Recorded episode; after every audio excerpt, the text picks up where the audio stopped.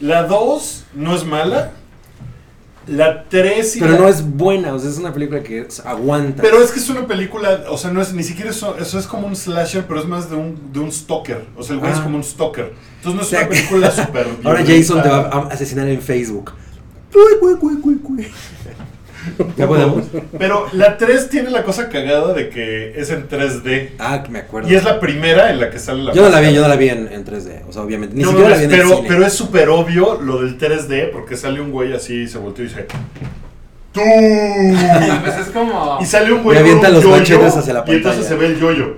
Es Sí. como Spy Kids, ¿no? Híjole, es como Spy. Kids, ajá. Pinchísimo, güey. Es muy divertido. La 4 es buena. La 4 es chingona. No me O acuerdo sea, de la 4. Es Jason se limpia con un papel rasposo. Luego la 5, en la 5, ni siquiera el Jason va de pilité. Como en la 1. No, aquí ¿Qué es otro pedo así. No, es una Como- mamada. La 5 es. ¿Y cuántas te faltan? 19. Me falta Jason Goes to Hell. Ese güey. Las, las cosas que hace Wookiee. Jason X, Ajá. que es la de Jason Es va del espacio. espacio. Ah, ese pensé que era de unos huevos, Jason X. Yo, está- yo estaba en Nueva York cuando se estrenó de esa película. No, mames. Y no, la, no entré a verla. Y Era luego está. Eh, Luego Jason, bueno, según yo después es el, el remake, Luego es el remake. que es no. horrible, esa sí la vi. No, Jason. Freddy contra Jason es antes. Pero ese es de Freddy o de Jason. ¿Esa cómo se cuenta? De- es- No, o de Freddy o de Si un Jason. perro usara pantalones sería así o así. De los creadores de... ¿Ya podemos empezar Cabrirama? Ya, güey. Dale. El vestido es dorado. Bienvenidos.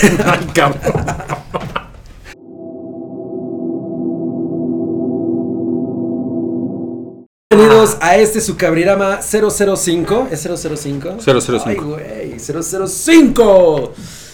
Eh, ¿Es algún tipo de milestone tener cinco episodios? Pues habla bien de ti. Y Además podemos usar eh, como el 5 romano. Eso es como eso es como tengo manos de pato. Bueno, eh, yo recuerdo que cuando cumplí cinco años lloré. Para ¿Ah, mí sí? fue un gran milestone. Me acuerdo perfecto. Pero bueno, no estamos aquí para hablar de mis desgracias. Esto es Cabrirama. Y por la cercanía del 31 de octubre y el- obviamente el primero y el 2 de noviembre, vamos a hablar de las películas de horror que yo, Cabri, les recomiendo para esta temporada de alegría. Es mi temporada favorita del año, evidentemente. Pura temporada de alegría y felicidad. Eh, entonces vamos a hablar de 666 películas que les recomiendo. Eh, yo creo que ustedes ya saben cuáles son las que por lo general, de las que por lo general hablo. Entonces esta vez voy a tratar de, de hablar de unas que no son esas, ¿va? Aunque seguramente mencionaré algunas. Vale, número 6. Así es que la primera es la número 6, que es una película que solamente he visto una vez y la tuve que ver así como en un medio alternativo que le llaman. Ok. Porque yo pensé que no iba a llegar aquí y resultó que luego que la pusieron creo que en Macabro. Pero bueno, se llama eh, La Morgue. Pero el, título original es The Autopsy of Jane Doe. Y Ok. me parece una película bien interesante porque no... mm, Desgraciadamente sí tiene como sus jump scares, que los jump scares pues son el recurso más barato del cine de horror y desgraciadamente pues hay muchas películas que son muy buenas y los tienen, ¿no? Pero esta película tiene, una, tiene un giro interesante porque realmente todo ocurre en un solo lugar, o sea, o, o una gran parte de la trama ocurre en un solo lugar, un poco como el cubo, ¿te acuerdas que el cubo ocurre en un solo cuarto? Seguro la odias, pero bueno. Sí me, sí me cagó. Sí te cagó, bueno. Pero todo ocurre en un En solo un cuarto, cuarto. sí. Digo, pasan de cuarto en cuarto, pero en realidad es uno solo, el set es un O solo sea, cuarto. claro, claro. el set- nada más le van cambiando las luces. Exacto. es lo Y las muertes. Y las muertes. Ajá. Pero bueno, en este caso se trata de que eh, Emil Hirsch y... Ay, ¿cómo se llama el güey que le hace su papá? Es este... El papá Brian de Cox. Hirsch. Ok, Brian Cox. em, son- Ah, ese güey es- es Ese bueno. es bueno. Es bueno. Son, son eh, pues estas personas que embalsaman a los muertos y bla, bla. Entonces de pronto les llega un O cadáver... sea, trabaja en el CEMEFO. Trabajan en, el, en la CEMEFO, pero es su casa. Ellos trabajan en su casa. Ahí es donde... Adiós. Uki. Adiós. Entonces, eh, un día les llega el cuerpo de una mujer que eh, ella eh, es parte de un escenario de un crimen horrible, ¿no? De hecho, así empieza la película, en el crimen este. O sea, tú no lo ves pasar, pero ves todas las paredes manchadas de sangre y la policía encuentra a esta mujer que está en perfecto estado, ¿no? O sea, es, además es una mujer hermosa. Pero está muerta y completita, ¿no? Entonces todos los policías dicen, pues, ¿qué pedo? Cuando son hermosas y están completas, me gusta. Me gusta a mí también. Sí. Como, Cuando es nomás un brazo ahí tirado. Ay, no. no, no, no. Ah, luego deberíamos hacer de- el, el- el- el top 5 de monstras y, eh, sexys. Pero bueno, Mutiladas. entonces, bueno, a este cadáver de, de- de esta chica se los llevan a estos tipos que, que- que, pues está- trabajan en, en- en la morgue, ¿no? Ujú. Eh, hay el título en español. Entonces, pues ellos dicen, pues, ¿qué pedo? ¿Por qué se- ¿De qué se murió esta mujer, no? Ella es como la pieza clave de acuerdo con la policía y entonces empiezan como a, a, pues, hacerle la autopsia y entre más avanzan, a- a- a- la- más la abren, más se van enterando de cosas bien culeras. Y desgracia, o sea, en verdad el- la atmósfera de la película es brutal, es muy muy chida, eso es lo, yo creo que lo que tiene eh, a su favor. Desgraciadamente el final no es mi favorito, pero pues yo, de, o sea, sí me ponía a pensar de qué otra manera lo resuelves y la verdad es que sí, pues, es esa, ni modo, pero les va a gustar porque la construcción de- de- del suspenso es muy buena. Entonces, la primera es La Morgue. La Morgue. No la vean en YouTube porque está dobl- doblada nada más. Ok. Yo la he querido ver de nuevo y no he podido. La segunda es. La número ay, cinco, la La número número 5. Como este episodio 005. Esta es la número 5. Este es Tesis. Una película de 1996 española de Alejandro Amenábar, quien después hizo Los Otros, es probablemente su película más famosa, Los Otros. También hizo esa de, de- que la que hicieron el remake de Tom Cruise, que también la dirigió él. La de Abre Vanilla. Sky o Abre tus ojos. De hecho, ahí sale el mismo actor de Tesis, que se llama eh, Eduardo Noriega. Y esta película, en los 90 había toda esta eh, fascinación por lo que llamaban el cine snuff. ¿No? Ah, claro. De hecho, Internet, que en aquella época pues no había Deep Web, ¿no? Entonces, pues todos estos sitios horribles de tortura y todas esas chingaderas pues estaban a la, a la luz. Tú podías eh, teclear la dirección y entrabas. Ah, yo, yo, yo me acuerdo de una página que se llamaba Sick Pics. Ah, estaba SickPics, estaba TortureNet, ¿no? Sí. Que eran así de, "Ay, no, si no querías dormir.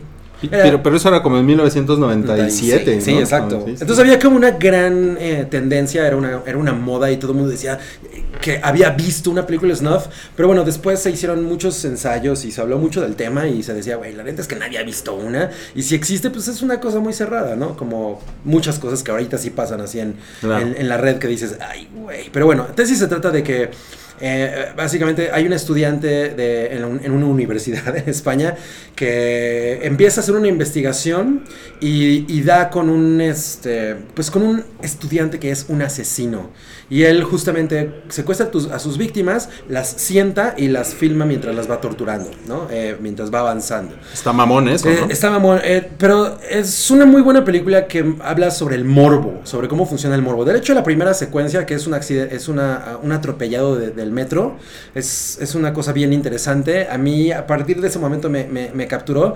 Y Amenábar usa algunos recursos muy, muy buenos en, en esta película que yo después ya no le vi, la verdad. En- o sea, como que para mí esa es su mejor película. Los otros está bien, pero esa es la mejor. Tesis, véanla, 1996. Oye, a ver, ¿escuchas algo? Son los. son- es Wookiee que está balbuceando. Oye, Wookie, ¿te, te callas? ¿O, ¿O se salen a platicar? Salgan a predicar, comadres. Se, me- se mete todo el, todo el audio. Bueno, Es que la- las escaleras son una caja de resonancia.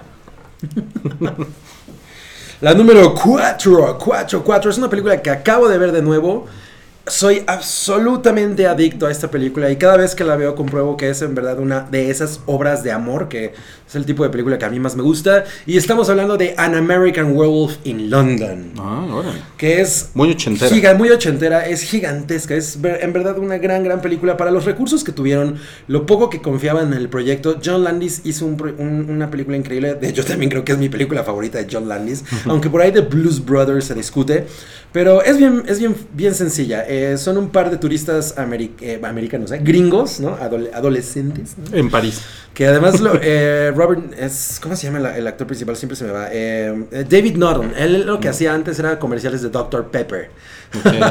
Pero es interesante porque John Landis dijo, yo quiero actores completamente nuevos. Entonces, él, él pone a, a Griffin Dune, que fue un- una persona bastante famosa en los 80, como el, el compañerito de este cuate. Entonces ellos se van a, a- a- como al campo en, en- en la- Los agarra la lluvia y llegan a un, a un como pub absolutamente pueblerino en el que los tratan de la chingada, ¿no? Entonces ellos se van así como, "Puta, estos cabrones, ¿qué onda, no? ¿Y, y por qué se comportan tan raro? Y bueno, pues llega de pronto un lobo y los ataca. Y entonces la historia es como él, al que, el que es atacado, se va transformando poco a poco en, en hombre lobo. Y su amigo, como él muere, eh, pero, pero realmente está como en el limbo, ¿no? Él es un zombie. Entonces, hasta que maten al, al- al que se, se convierte en hombre lobo, él puede descansar por fin.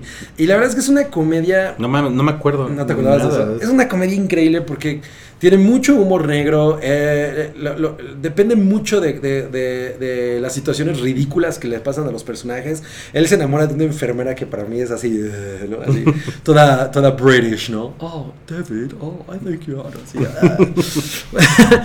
Y la verdad es que la enfermera es como demasiado bobilla porque no me imagino a una mujer que de pronto meta a un extraño a su departamento así de, bueno, pues te corrieron del hospital, pero vente para mi departamento, no nada más porque me gustaste. Esas cosas solo pasaban en los 80. Esas cosas solamente pasaron en los 80. La secuencia de la transformación, para cómo fue hecha en, en- en- en su momento, es una cosa épica. Sí. Rick Baker, thumbs up. Y Creo que se, se ganó un Oscar. se ganó un Oscar por esa película. Y, y otra cosa que tiene muy curiosa es que la película todo el tiempo usa Blue Moon como el tema en sus diferentes versiones, ¿no? Blue No, pues no, Moon. no me acuerdo nada. Y acaba con. Maravillosa. An American Werewolf in London de John Landis, que es el director de Thriller, básicamente, del video de Thriller de Michael Jackson. Esa fue la Esa es cuatro. La 4. La 3. La 3. Uy, la 3 es.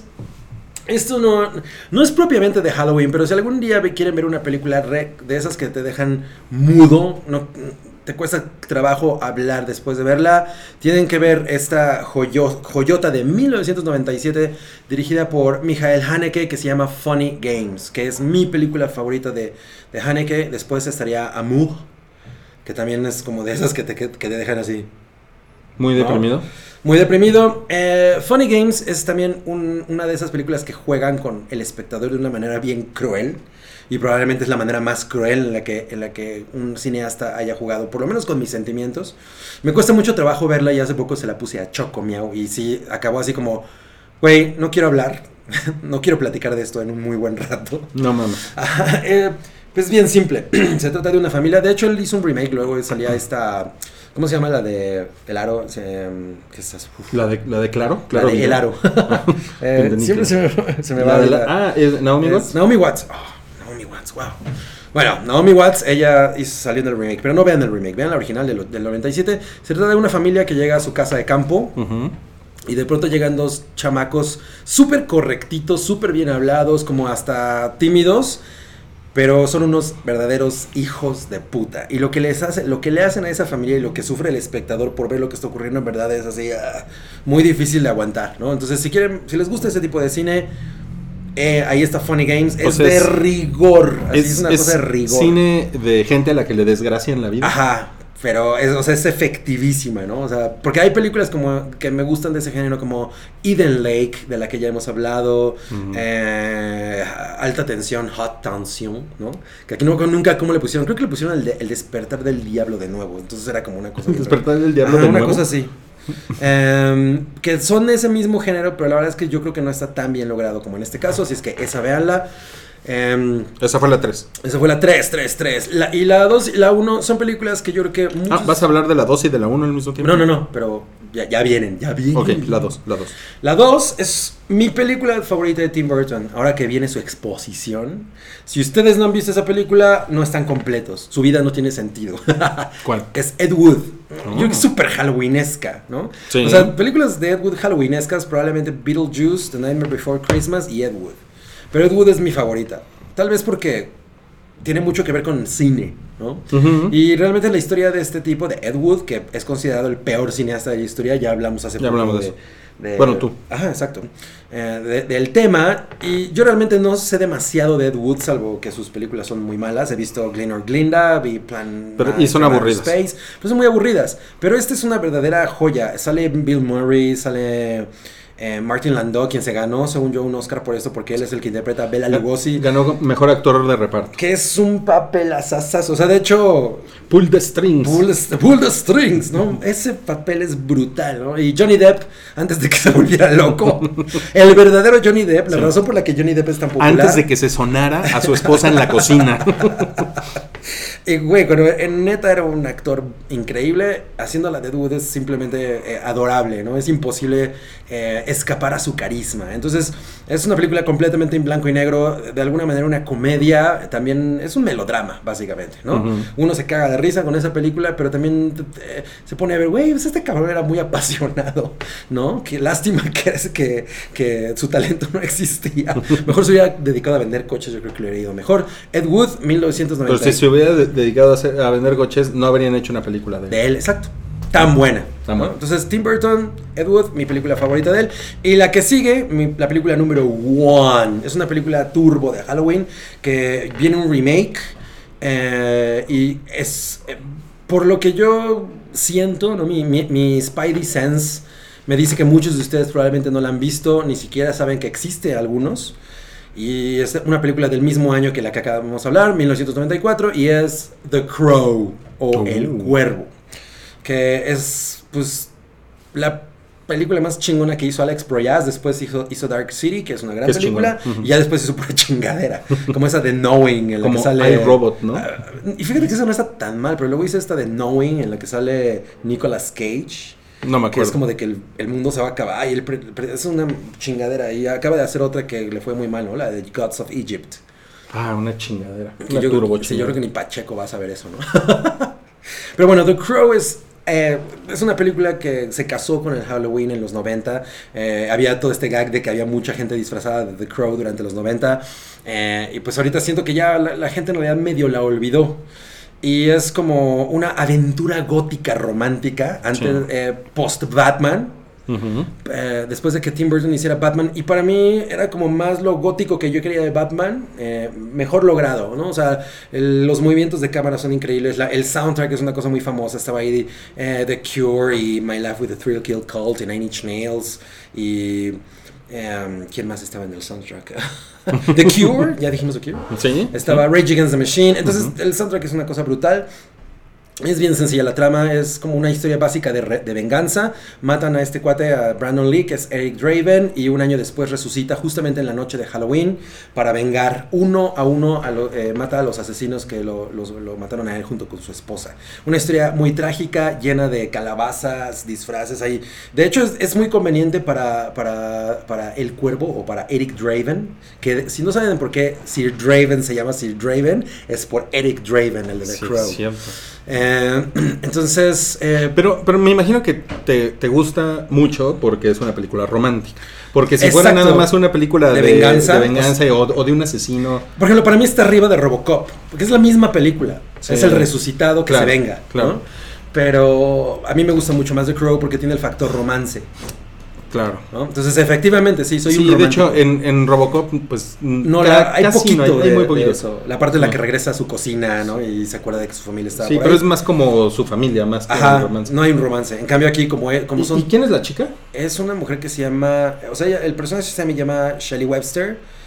Pero ella no me acuerdo cómo se llama y no hizo nada. Es cantante. So- Ok. Sofía algo, según yo, se llama. Lady Gaga. Lady Gaga. Ahora es Lady Gaga. Pero a mí me parecía hermosa esa mujer. La, la- la- la- tal Shelley Webster. Sí, ok. Eh, Es- véanla, es espectacular. eh, es una película que mezcla acción con romance, con medio horror, medio drama, ¿no? Y tiene momentos que, que quedarán forjados en la mente de, de todos los que vivimos esa bonita década. Así es que ya tienen seis encargos para ver en Halloween. 666. Eh, les quería hablar de la única película de zombies mexicana. Los la invasión de los zombies atómicos. que es una coproduc- coproducción, según yo, italo-mexicana. Sale Hugo Stiglitz. Ok. Y si pueden ver esa también está en YouTube, es una cosa chafísima. Se van a divertir un chingo. Véanla con tragos. Y pues esto fue El Cabri en Cabrirama, las seis películas que deben ver en Halloween, según yo. Eh, y escríbanme, arroba macho-cabrío o dejen comentarios aquí abajo. Y mándenme una foto de su calabaza que hicieron. De su, una cabriverita. de su, de su calaverita de De su azúcar. cable- de azúcar.